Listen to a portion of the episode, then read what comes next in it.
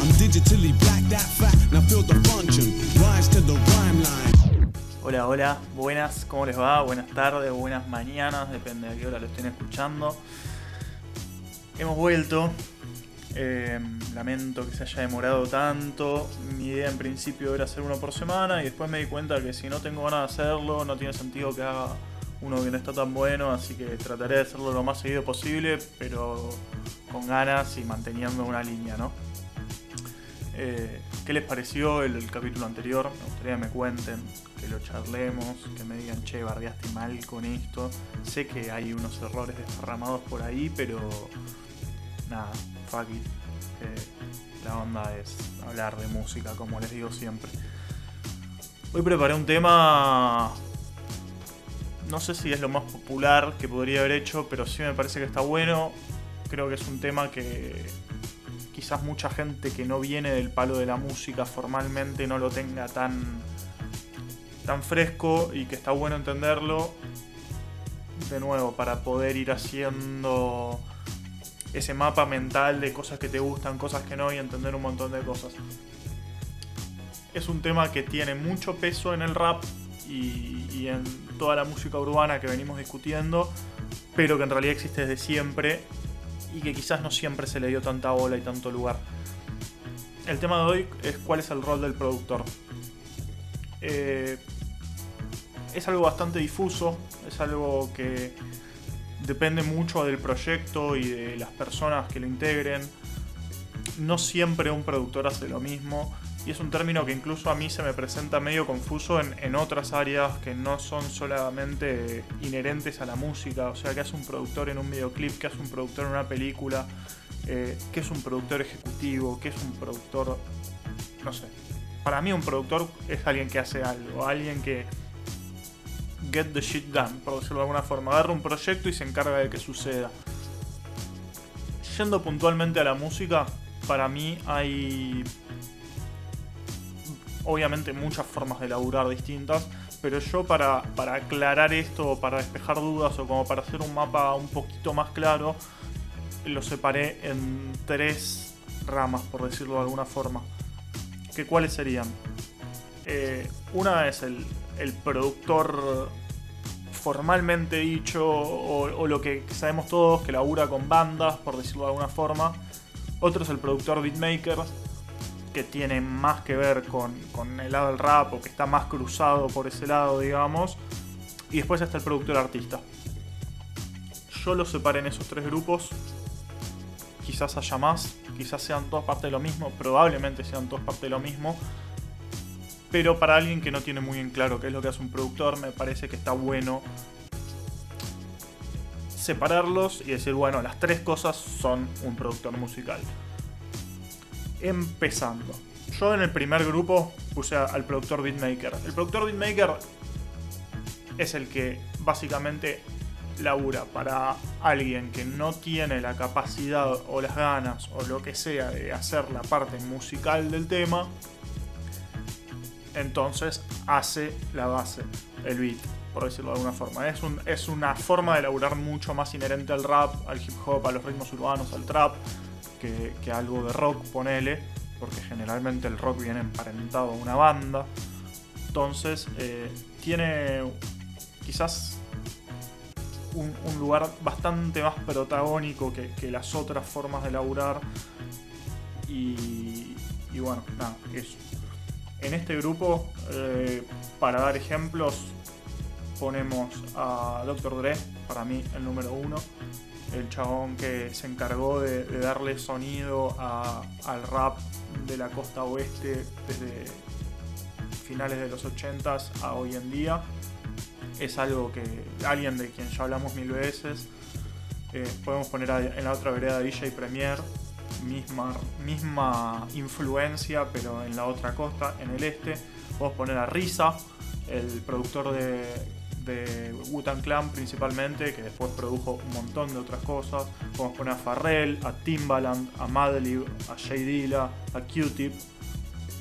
Y después en, cosas que no hablen en inglés, yo destaco por ejemplo a Cooking Soul, un beatmaker muy zarpado de España. Y, y acá, hoy por hoy, el que más me gusta como labura es Facu Yalve, Ebla Beats, que, que labura con, con Woz, labura con Louta, labura con. ¿Con quién más? No sé si labura con, con Duki o con Easy. Eh, una bestia. Chequen cómo labura.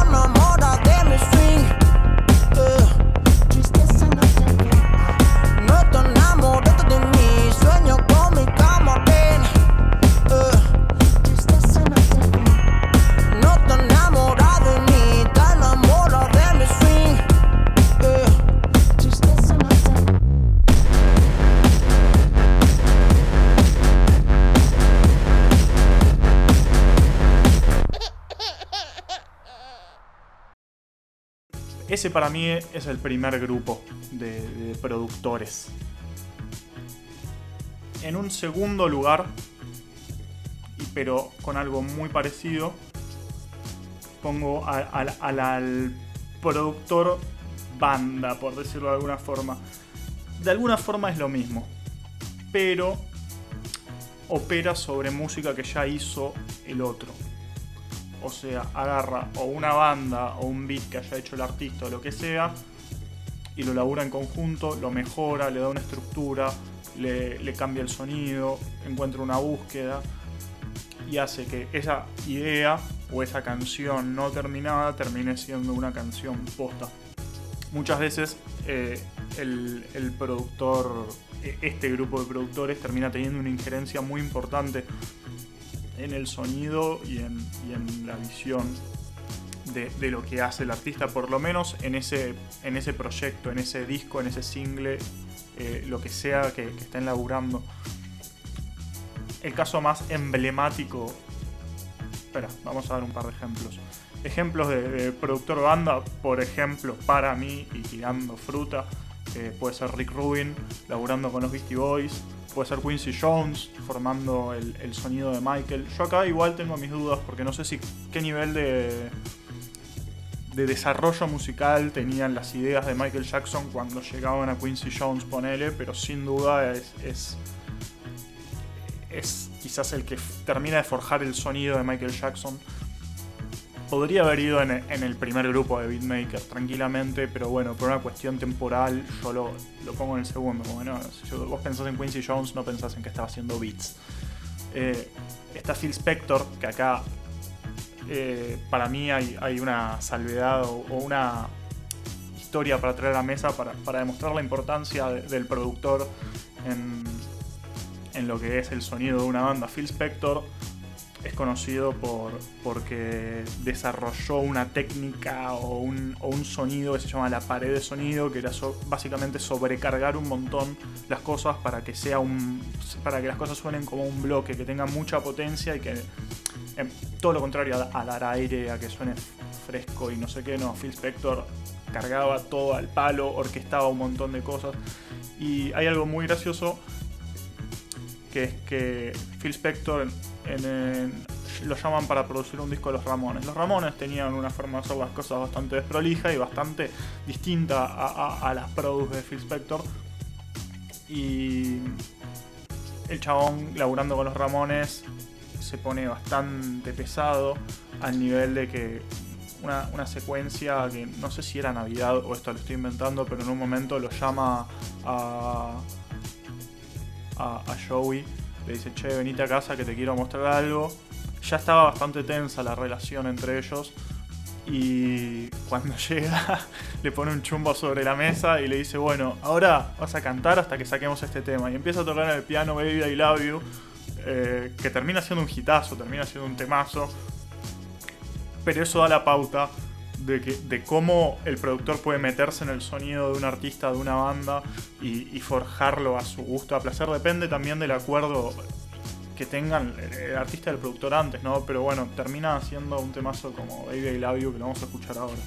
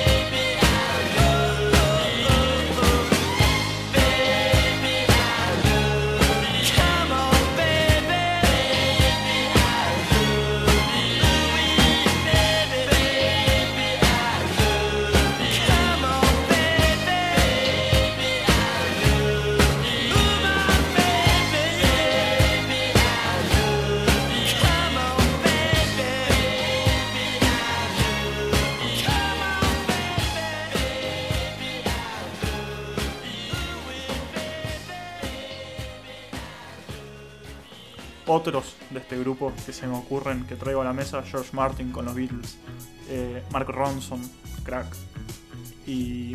Ay, se me está yendo el nombre de uno, el que laburaba con, con Joy Division. Hay una, hay una escena que está muy buena eh, de 24 Hour Party People, un peliculón del sello de, Hacienda que tiene a Joy Division, posteriormente eh, abraza el, lanzamiento de New Order, tiene bandas como Ruti Column. Creo que vamos a hacer un podcast de esa peli porque es muy interesante y muy influyente para mi vida musical. Eh, acá yo en ese lugar, eh, a nivel Argentina y a productores jóvenes y que están siendo relevantes en este momento, lo pondría por ejemplo a Nico Cotton. A chequear.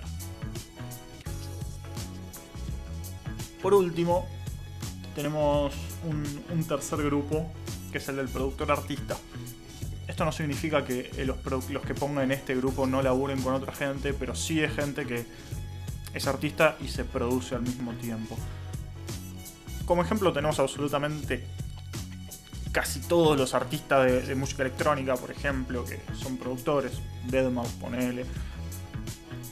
Pero después hay otros eh, de- desperdigados por otros géneros, como pueden ser, por ejemplo, Kai Tranada, uno de mis favoritos, MF Doom, de quien ya hablamos, Kanye, Kanye West. eh, el chabón labura y produce para un montón de otra gente, pero sus cosas en mayor medida se las produce él. Acá hay otros paréntesis. Siempre se nombra a un productor o se tiene en mente un productor, pero terminan siendo equipos de laburo y mucha gente. Y mismo van a ver en tipo en créditos de, de algunas cosas que dicen, no sé, productor ejecutivo, una empresa, algo así. Y en realidad es alguien que puso guita para figurar con el nombre o que de alguna forma hizo que eso sea posible, pero no significa que hizo la música.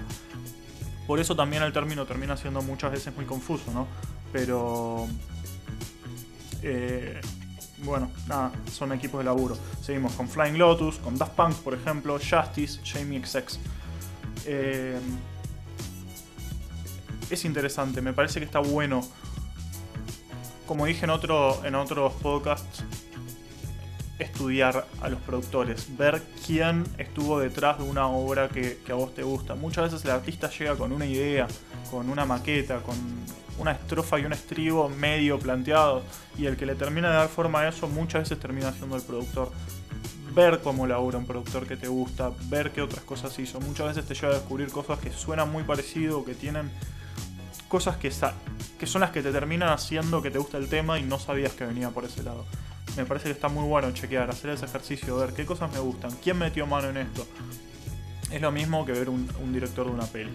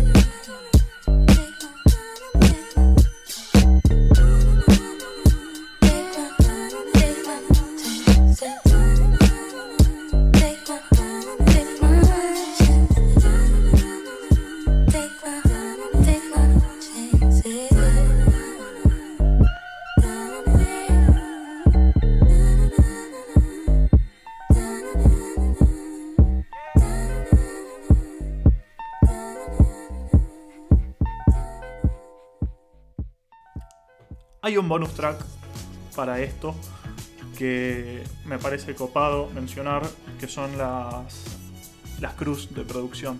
Hay algo que, yo lo interpreto, que er- quizás erróneamente, que nació también con, con el rap, con, toda esta música muy basada en el productor y no tanto en, la banda y en el sonido en vivo y en juntarse en una sala cuatro guachos músicos y hacer una banda.